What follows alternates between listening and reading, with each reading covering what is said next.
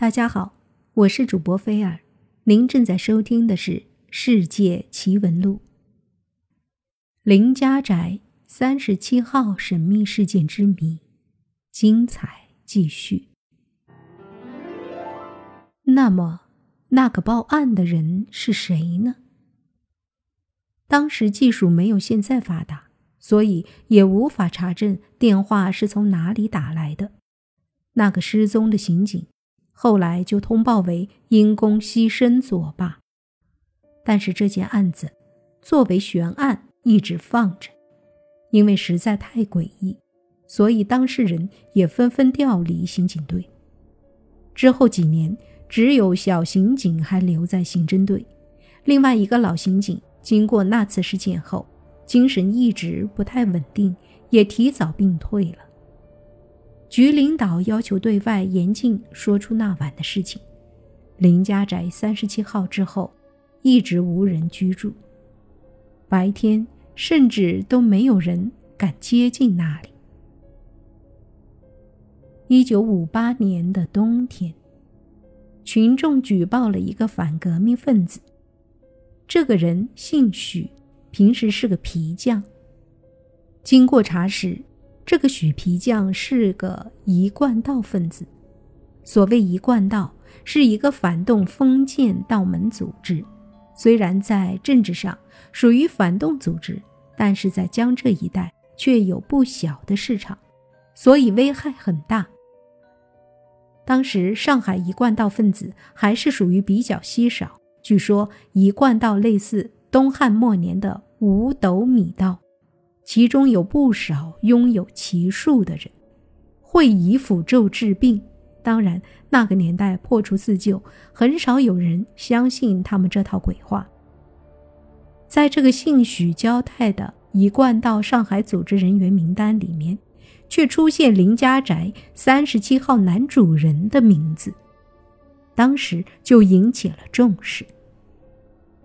时隔两年后。林家宅三十七号的事件再次浮出水面。姓许的还交代一个重要线索，就是林家宅三十七号事件发生后一个月，许皮匠曾经和三十七号的主人见过面。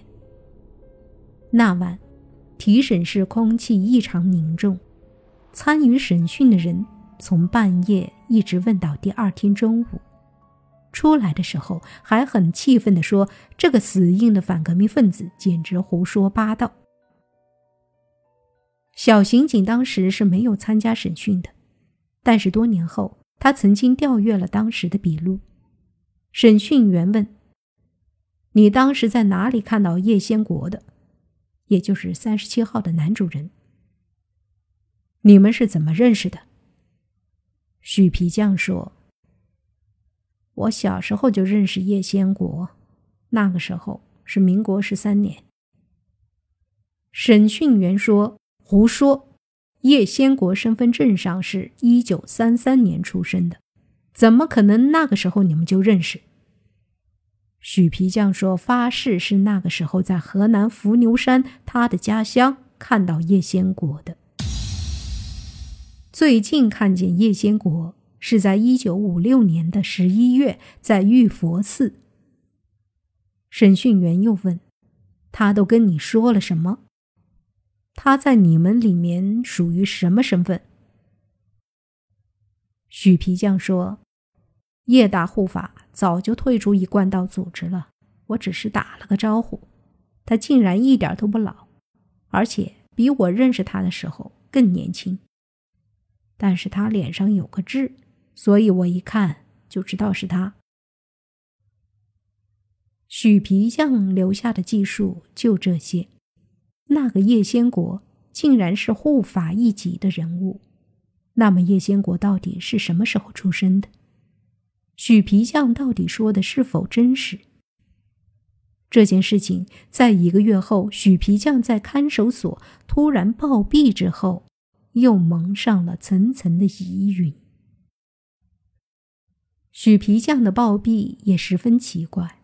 当时同屋的三个人异口同声地说：“许皮匠那天晚上一个人对着墙壁说了很多莫名其妙的话，好像在争论，后来又好像在哀求什么。他们都当许皮匠发神经病。第二天醒过来，却发现许皮匠还是面对墙壁坐着，却已经断气了。他身上没有任何伤痕，最奇怪的是，许皮匠的脸色异常的红润。看守所后来做了法医鉴定，也没有发现任何中毒之类的迹象。但是许皮匠面对的那个墙壁上，后来却发现一行奇怪的文字，但是一会儿就消失了。据同屋犯人说，那像一行符咒一样的东西，具体写什么也根本不清楚。许皮匠的死无疑给林家宅三十七号事件画了一个终止符号。一个奇怪事件，一个奇异的死亡，这种事情根本没有结论。专案组调阅了叶先国的所有档案，发现叶先国的父亲也叫叶先国。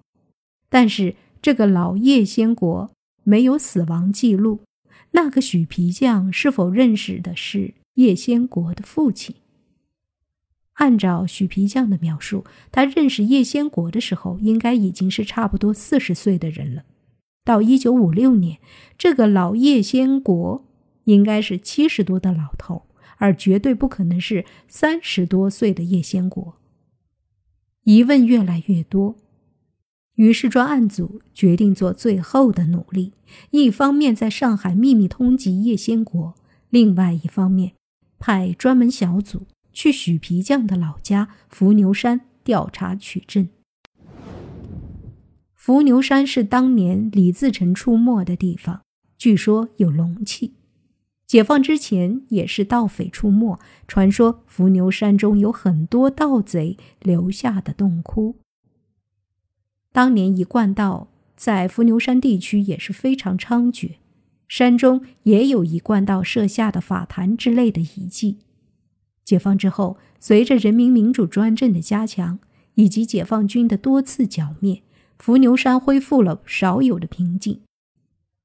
许皮匠那个村庄就位于伏牛山外围一个叫许家口的地方，这个村子里面只有十来户人家。所以调查范围不大。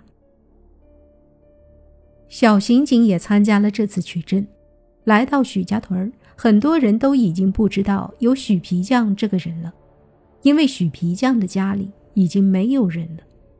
但是村里老人说，许皮匠家里祖上原来是从河北霸州迁到这儿来的，听说也是大户人家。后来许皮匠的爷爷迷恋道术。突然就迁到伏牛山这个小村落来定居。调查组问了一些关于叶先国这个人的事情，有一个老人说他记得这个人，不过当时这个叶先国据说是风水先生，和许皮匠的爷爷是老相识还是同乡？叶先国的祖籍的确是河北霸州。临走的时候，老人说：“你们应该去许皮匠家里去看看。”许皮匠的家里位于一个小山岗之上，由于多年无人居住，远看还看得出这是这个小村庄比较华丽的建筑物，远看像个堡垒。专家组进入许家，房屋多数已经残垣断壁。一个细心的女同志突然在院里的水井圈上看到雕刻着一些奇怪的符号。专案组并没有宗教方面的专家，于是拍摄下来，等回上海再做结论。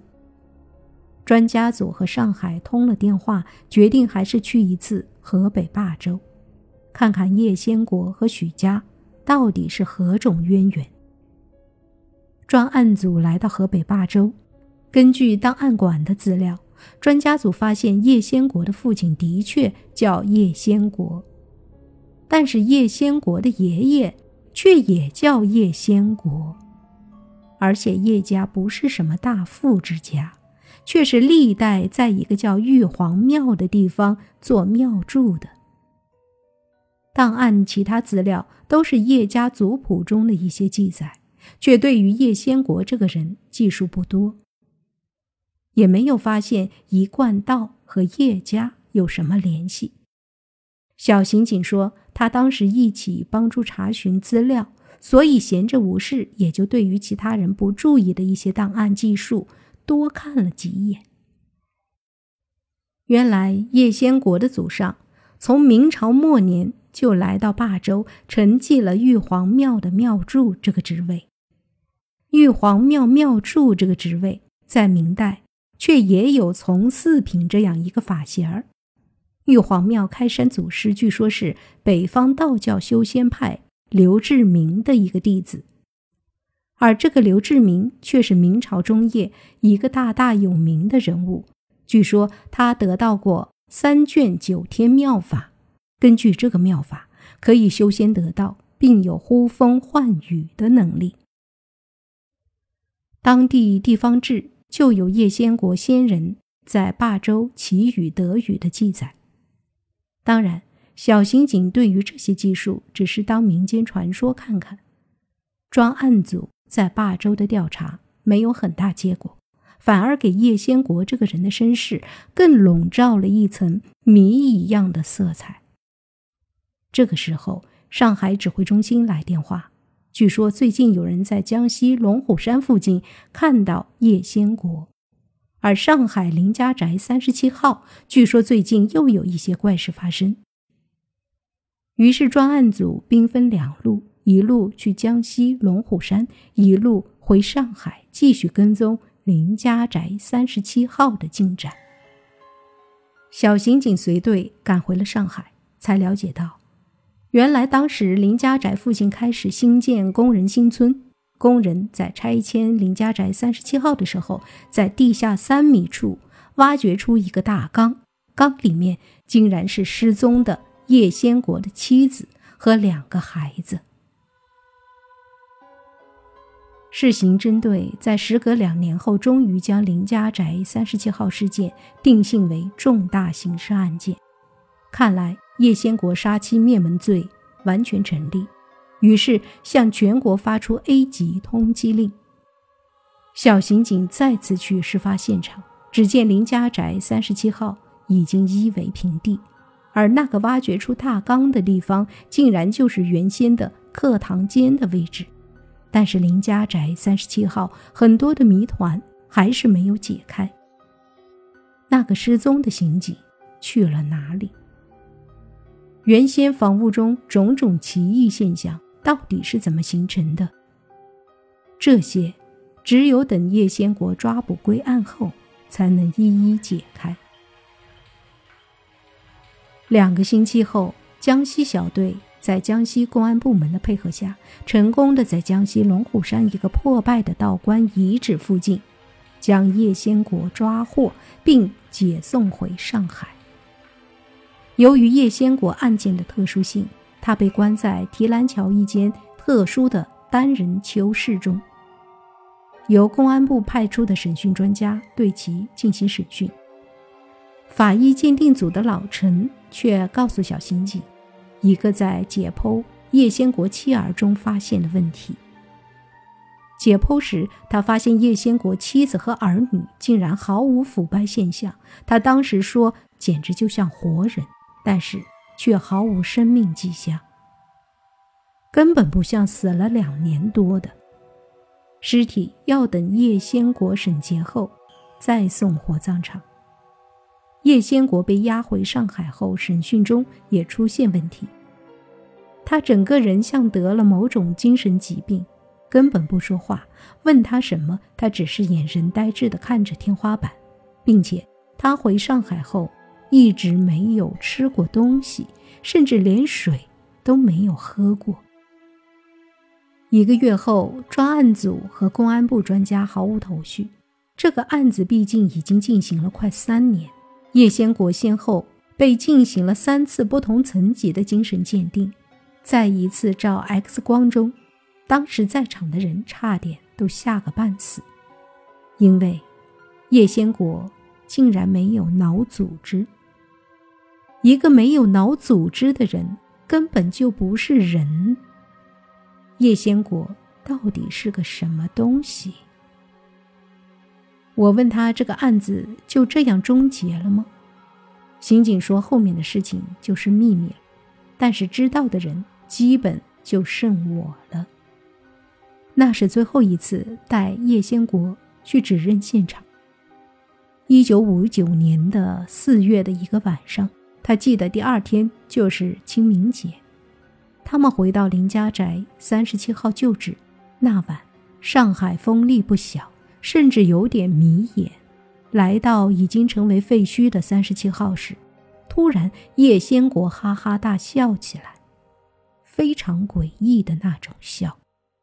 当时突然，整个进入旧址的人发现周围竟然泛起一层迷雾，在四周负责警戒的武警战士也发现根本无法看清三十七号废墟中的刑警和叶先国等人。小刑警说，那晚他也在外围，看到这个情况，他就想走进迷雾那端去看看情况。当他走进去的时候，发现迷雾中竟然有若干金光虚浮在迷雾中。他告诉我，那些就是符咒，你根本无法靠近这些符咒。迷雾散去后，叶先国不见了。进去的三个刑警都已经昏迷。后来，据昏迷的刑警回忆，他们看到迷雾起来后，用枪顶住叶先国。可是，让他们看到令人恐怖的景象是，已经拆掉的三十七号竟然又出现了。他们竟然还是在那个课堂间里，而且二楼又传来孩子的笑声。